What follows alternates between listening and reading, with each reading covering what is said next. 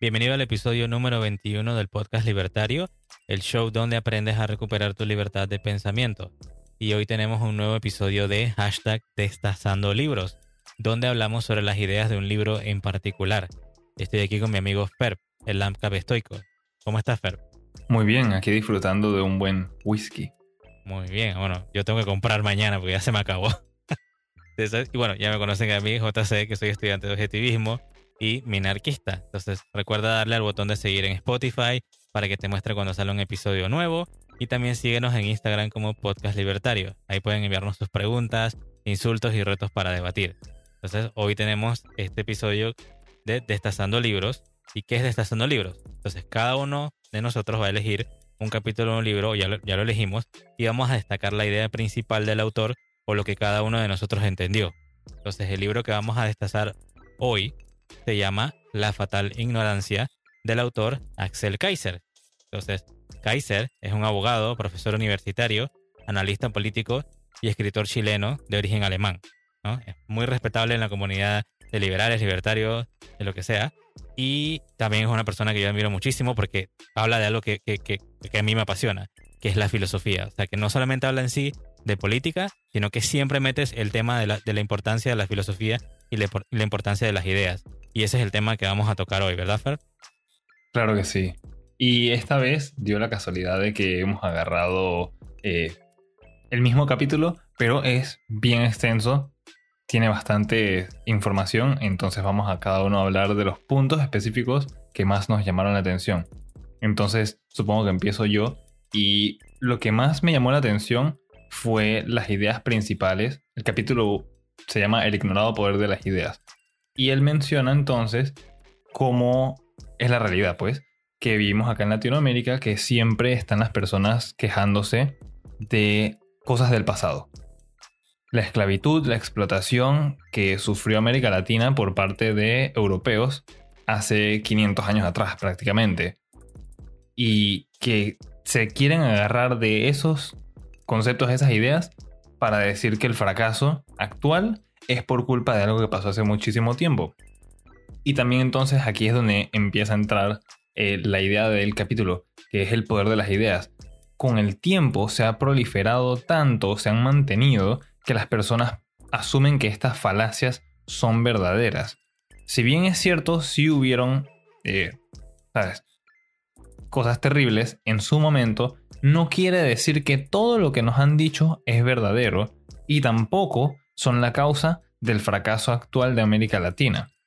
Yo aquí voy a dar un ejemplo mío y me, acordé de esto cuando estaba leyendo este capítulo y es que, al igual que como él menciona, en mi universidad un profesor, uno en específico, o sea, muchos lo hacían, pero uno en especial, siempre todos los días que llegaba era el rutinario de él decir que leyéramos libros y nos contaba anécdotas de cómo nosotros estamos mal por culpa de los abusos de los imperialistas.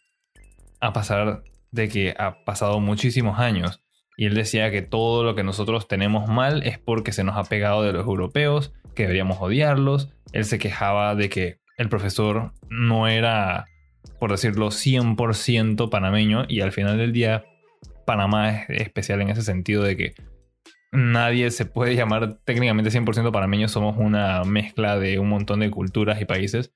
Espera, espera, espera, pero ¿cuál imperio? ¿Cuál se refería? ¿Al británico? Ah, el, español. Ah, el, español específicamente, porque fue el, sí, el imperio español específicamente, que fue quienes colonizaron acá Panamá.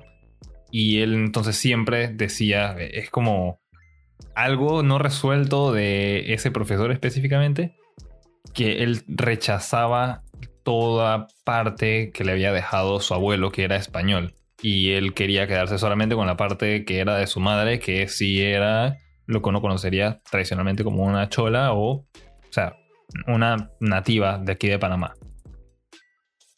Y él agarraba esas ideas y su odio de algo personal de él para decirnos a todos que nosotros también deberíamos estar odiando a todos los extranjeros, a todos los europeos. Y se proliferan entonces estas falacias, este odio, estas ideas de que hay que ser como una víctima y que nosotros tendríamos que esperar, y esto lo vemos hoy en día, sigue, gente que pide las famosas como reparaciones o compensaciones por cosas que sus antepasados hace 100, 200, 300, 400 años atrás sufrieron.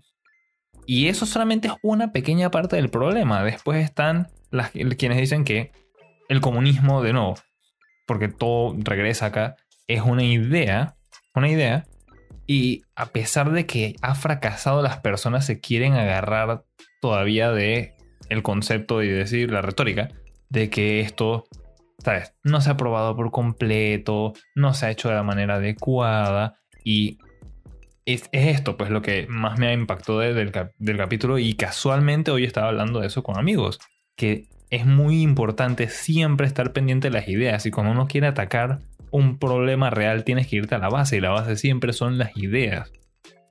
La izquierda es experta en manipular entonces, de nuevo, las ideas, la retórica y la verdadera culpa de que nosotros, Latinoamérica, esté mal hoy día es por eso, no tiene nada que ver con el pasado, no tiene nada que ver con el capitalismo, son ellos que siguen perpetrando puras falacias. Yo diría que, bueno, ¿no? Como, como la, la, conquista de América fue hace poquito tiempo, ¿no? Hace como, ¿cuánto fue? Unos 100 añitos, ¿no? Que no, muchísimo más. 1492 todavía no lo hemos superado. Sí, exacto. Es increíble. Las personas, ni siquiera estábamos vivos en ese entonces. ¿Cuántas generaciones ya han pasado? ¿Cuántos problemas ya se han resuelto? Eh, pero la gente no lo quiere dejar ir. Y les adelanto, no es culpa ni del imperialismo español, ni de hace 500 años, ni, ni de la caña de azúcar, ni de la esclavitud, ni nada de eso. El problema de los países que tenemos hoy en día, sí, tú que me estás oyendo, somos nosotros mismos. Eres tú, que eres cobarde y no tienes idea de, las ideas de la libertad y la filosofía. ¿Qué la haces? La tiras a otro lado. Porque dices, ah, es que la filosofía es cosa de zurdos. No, le estás dando la ventaja a ellos. Entonces tenemos que hacer algo con, e, con, eso, ¿no? Sí, y también acá él mencionaba, ah, con todo esto de, para seguir con las ideas del pasado que no quieren dejar atrás, él menciona la idea del el buen salvaje, entre comillas, que es lo que europeos incluso ahora han llegado a pensar y que aquí en Latinoamérica, y a mí también me lo decían en la universidad todos los profesores marxistas, que acá los nativos vivían en paz, esto era como un Edén, todo perfecto y vivir en armonía con la naturaleza. Y es, o sea, me sorprende que esto lo está mencionando Axel en este libro y, o sea, es Latinoamérica, pero son distintos países y acá en Panamá vivimos la mismísima mentira. Es, es exactamente lo que a mí me han mencionado en mi universidad y es algo que también comparten ellos más en el sur. me ha impactado muchísimo y en parte me da risa también, pues, de que cómo puede viajar. Las ideas tienen muchísimo poder, entonces. Y las personas simplemente se lo creen. Entonces van con esa retórica de decir, sí, que ahí eran buenos salvajes, ellos todo era paz, aquí vivían en armonía. A lo cual yo respondo, siempre dije, no es para demonizarlos ni nada, pero si tan en paz vivían, ¿por qué habían tantas tribus? ¿Por qué tienen tantos nombres y distintos idiomas, distintas culturas. Es igual que en Europa, el ser humano desde sus inicios, en Asia, en África, ¿por qué hay tantos países? ¿Por qué hay tantas subculturas? Porque siempre han habido problemas para llevarse bien, han habido combates. Y eh, yo lo veo de esta manera. Aquí había un jueguito como de ajedrez por quién dominaba a quién. Llegaron los europeos y dijeron nosotros también queremos participar con la tecnología más avanzada y superior que ellos tenían y la mayor organización también, porque eran pueblos más educados, ya tenían tracción de bastante tiempo, llegaron y desbarataron todo. Es como que agarraras a Messi y un montón de buenos jugadores de, soccer y los pongas a jugar contra, contra mí, por ejemplo, contra Ferb. Y yo no juego soccer para nada. Entonces es evidente que me van a ganar. te van a matar en Sudamérica por favor, perdónenme. Yo creo que ya con eso dejo bien claro que no soy muy deportista. o sea, les ganaron en su propio juego. ¿Estuvo bien las cosas que hicieron? No. Pero por eso nos vamos a quejar y vamos a exigir que nos den compensación por cosas que pasaron en el pasado. No me parece. Y lo más probable también, cuando uno va y revisa la ciudadanía actual, muy pocos tienen relación o su árbol genético proviene de personas que estuvieron involucradas en esos actos. Entonces ni siquiera sería justo ponerlos a, pagar. Y no, este solamente es ese concepto. Es ese victimismo clásico de la izquierda. Es, es esa idea. Entonces acá JC les va a hablar un poquito más de bueno, para extender este tema del poder de las ideas que muchas veces la gente ignora y les gusta atribuirle la filosofía y todo ese monopolio se lo dejan a la izquierda y dicen, no, eso es algo de ellos y nosotros nos quedamos acá sin nada. Sí, no, me llama mucho la atención que, los indígenas estaban acá bailando en el Edén del Istmo y allá en México se estaban sacando el corazón y, rodándolos por debajo de las, de las escaleras de una, de una pirámide. ¿No? Qué, pintoresco. Era brutal. entonces, bueno, mi, mi parte eh, o, lo, que, lo que a mí me queda de, de, lo que estaba leyendo es eso mismo, el desprecio que siente, y bueno, y Kaiser habla aquí es de la derecha chilena, pero yo creo que se la podemos atribuir casi a todo el continente, que la derecha, o digamos que también los libertarios, porque me ha tocado con libertarios, liberales clásicos y, todos y anarcocapitalistas y todo lo demás, que tienen un desprecio muy extraño por las ideas y por la cultura. yo sé que ahora está cambiando mucho eso, gracias a que tenemos nuevos intelectuales, como, como el ejemplo de Kaiser, por ejemplo, y ahora es que entonces se está ganando algo de tracción en cuanto a eso, ¿no? Pero si vemos como en la tradición, mucha gente, y todavía hoy en día, desprecian la filosofía, o sea, desprecian la única herramienta que tenemos para entender la realidad. Y entonces la izquierda en este caso entiende que tú necesitas tener las ideas, o sea, la filosofía, no solo para entender la realidad, sino para transformarla al gusto de ellos. O sea, que ellos se pueden ir en contra de la misma naturaleza del ser humano y transformarla a través de estas ideas. O sea, el poder que tienen estas ideas, ¿no? Cosa que me, que me llama mucho la atención. Y ustedes dirán, no, mira, yo, yo, yo no soy así, yo sí valoro las ideas, yo valoro la cultura y todo lo demás. Pero te aseguro que si yo te menciono a ti que mira que eh, mi hijo o, yo voy a estudiar sociología o filosofía o voy a estudiar ciencias políticas o historia o arte o antropología, me vas a mirar con una mala cara, ¿verdad? Porque vas a decir, ah, sociología. ¿Qué es la sociología? Ah, eso es donde van los zurdos porque ellos no saben de ciencias ni saben sumar ni nada. Entonces, todavía tienes, tienes ese sesgo de que esas, esas, esas carreras universitarias, a las cuales todas las englobamos en humanidades, a donde vayas desde Centroamérica hasta la Patagonia, la gente va a decir, ah, es que eso es materia de zurdo, eso es estudio de zurdo, eso es inútil, eso no es productivo.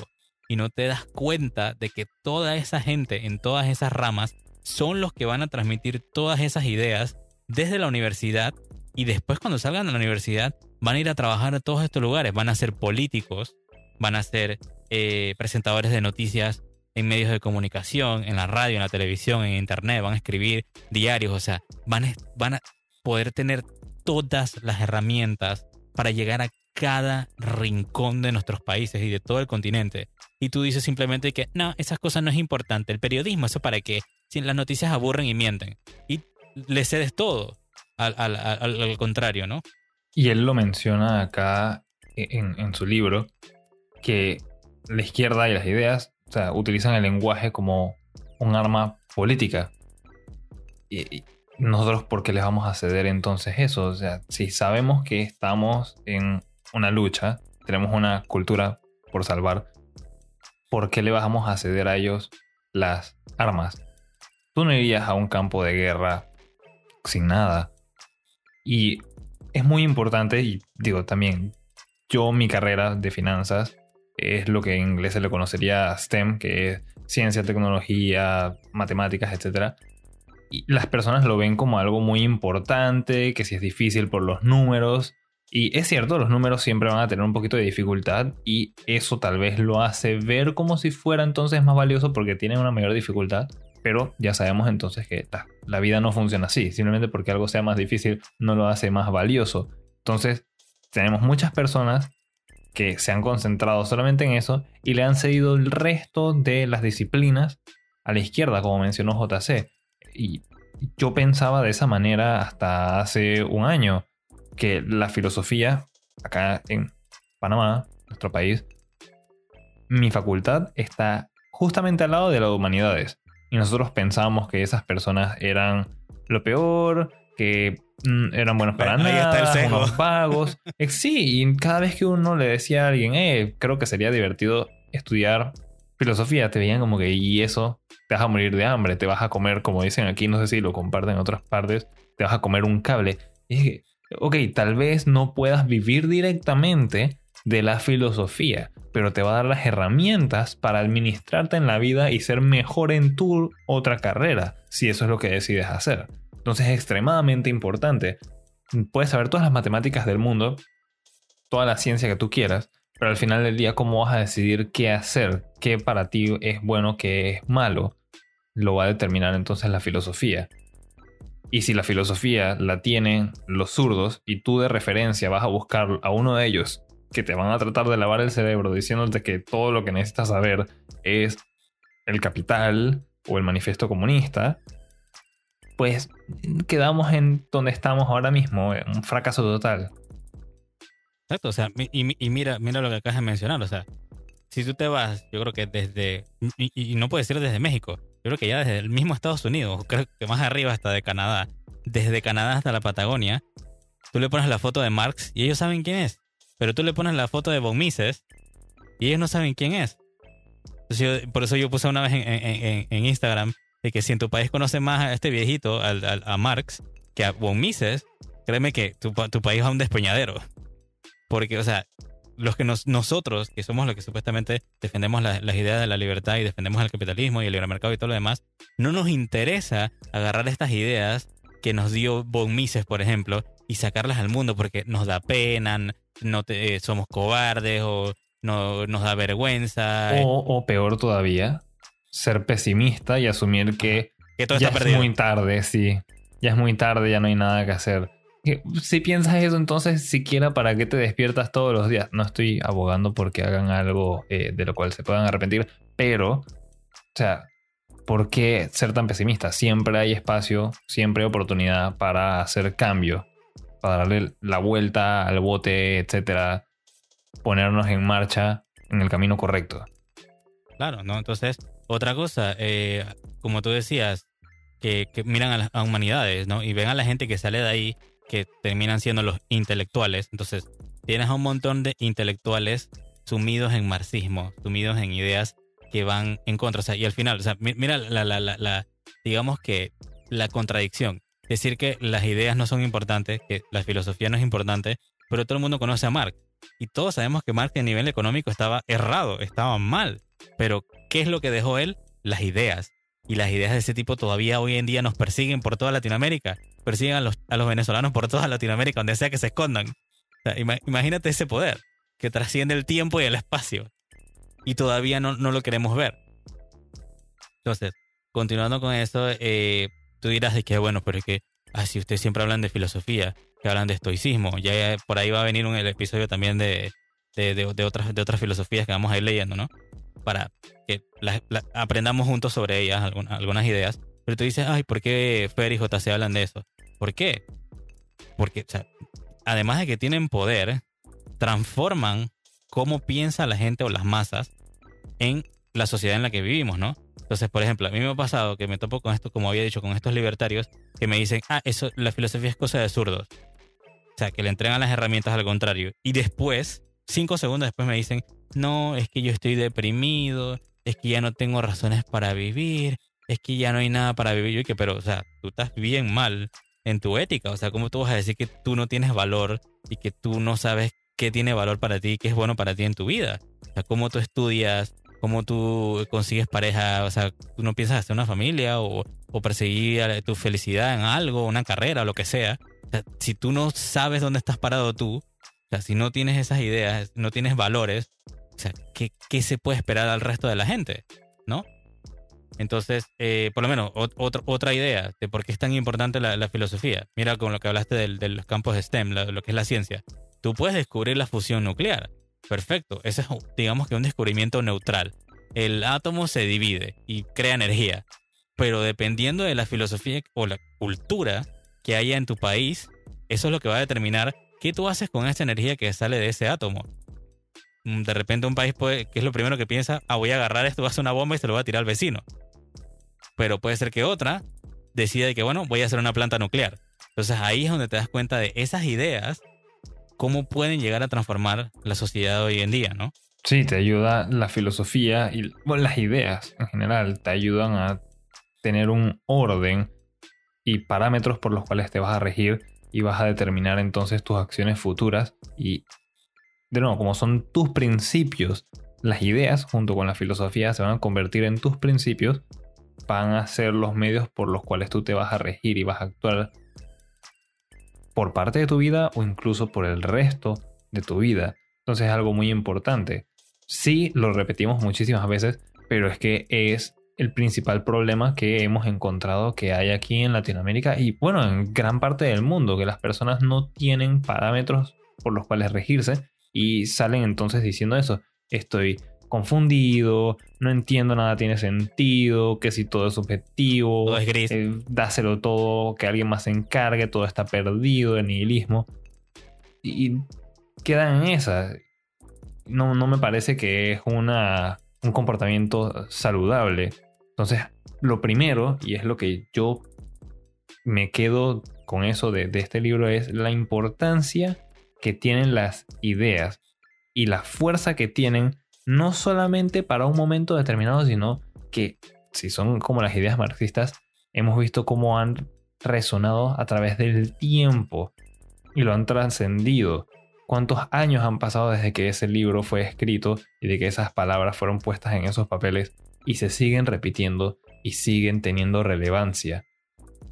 Claro. No, otra contradicción que yo he encontrado también, o, va ligada también, es, eh, que me dicen de que, bueno, yo, yo les digo, hey, la filosofía es una guía de cómo pensar para poder vivir en la Tierra, ¿no? Y la política resulta que es una de las ramas más importantes de la filosofía, ¿no? De ahí, de, de ahí se nutren la- las ideas que van a la política. Así que si tú dices que la filosofía no es importante, pero tienes una gran pasión por los temas de política que hay en tu país, básicamente estás viviendo en una contradicción. Estás utilizando una de las ramas de la filosofía, te encanta esa rama de la política, pero niegas todo lo demás. Y entonces cuando tú escuchas a, a- a un zurdo que te dice, es que necesitamos un salario de vida digno, y usa esa palabra, digno, que pareciera que es como una palabra vacía, porque eso no dice nada, entonces tú no sabes cómo responderle, porque eso de vivir de forma digna básicamente es del terreno de la ética. Y para poder saber de eso necesitas filosofía, porque la ética es otra rama de la filosofía, así que no puedes escapar de ella. Eso es algo que Axel también menciona aquí en el libro y es la modificación, no con estas palabras, pero hace referencia a la justicia social y ahí lo vemos, justicia social, salario digno, esos modificadores a palabras que son netamente buenas, como de la justicia. Si tú dices justicia solamente, pues, se habla de que hacerlo apropiado. Cuando dices justicia social, ahora es una bastardización del concepto original. Cambias por completo la idea que esa palabra representaba. Y todo entonces empieza a cambiar y como hemos visto, cambia es no para lo mejor, sino para lo peor. Y la última idea con la que quería terminar era también que, bueno, esta sí la quiero leer del, del mismo libro de, de, de Kaiser que dice, ni usted ni yo necesitamos dedicarnos a la filosofía para que ésta determine nuestra forma de pensar. Basta con que otros lo hagan y nosotros estemos expuestos a sus ideas a través de la literatura, la televisión, la prensa, la iglesia, la universidad, para que pensemos de cierta manera y tomemos ciertas decisiones. O sea que aunque tú te quieras ir debajo de una piedra y digas, no, no, no, yo no tengo que aprender filosofía porque eh, yo no les entiendo nada y, y eso no me sirve para nada y humanidades no sirve para nada, los demás sí están expuestos a eso. Y los demás van a pensar de cierta forma y los demás van a votar por la izquierda. Así que a- debajo de la piedra te van a ir a buscar. O sea que, como dije nuevamente, No te vas a salvar. no te vas a salvar y no puedes escapar de ello. Ahí vas a estar siempre. Sí, tienes que, tienes que hacer la resistencia. Tienes que luchar contra eso. Cada vez que alguien la presente, no quedarse callados. Entonces, bueno, ¿quieres pasar a, a la última reflexión? Me parece bien. A ver, ¿qué nos puedes decir, Fer? ¿Qué, ¿Qué idea de lo que te quedó le puedes recomendar a los chicos que vienen, como dije, subiendo de 18 años o adolescentes o hombres que están tratando de ver o mujeres que están tratando de ver cómo entienden esta realidad política, toda esta confusión y toda esta cosa. ¿De qué puedes decirnos que te ha ayudado este libro? Va a sonar un poco cliché, pero eh, explica perfectamente la frase de nunca juzgar un libro por su portada, nunca subestimar una idea que alguien haya presentado en el pasado o en el presente, porque puede terminar teniendo impacto, ¿sabes? Muy grande, no solamente en la vida de otras personas, sino en la tuya también. Entonces a tener muchísimo cuidado y a medida que se van instruyendo de muchísimas áreas, tengan cuidado, analicen bien las cosas, razónenlo y nunca subestimen algo y digan que esto es una basura o que aquello no le va a servir a nadie. Por algo existe. Para alguien tenía importancia y es muy probable que tenga importancia para otros en la actualidad. Perfecto. Bueno, lo que yo dejaría como última reflexión es no subestimen el poder de las ideas.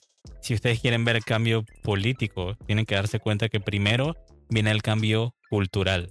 Y para poder ver ese cambio cultural, tienes que abrazar las ideas de la filosofía. Tienes que escoger alguna o nutrirte de, algunas y entender que esas ideas son las que la gente va a repetir como si fueran ovejitas. Bueno, así los controlan. Entonces tú tienes que armarte, ponerte tu body armor, tu armadura, con estas, con estas ideas, con estos pensamientos, con las ideas de la libertad y ver cómo te sirven para que puedas ayudar a tus amigos, a tus familiares, a todos los demás. Como yo siempre digo, tenemos una cultura por salvar. Y entonces depende de ti mismo. No esperes que venga ningún mesías, ni ningún caudillo, ni nadie de por allá afuera, porque no hay. Nosotros mismos somos los que tenemos que armarnos y hacer las cosas bien. Entonces, gracias por escuchar el episodio de hashtag Destazando Libros. Recuerda darle al botón de seguir en Spotify y síguenos en Instagram como Podcast Libertario. Por último, comparte este episodio con tus amigos y familiares y recuerda, tenemos una cultura por salvar. Nos escuchamos en la próxima. muchas gracias por todo su apoyo y nos escuchamos en la próxima.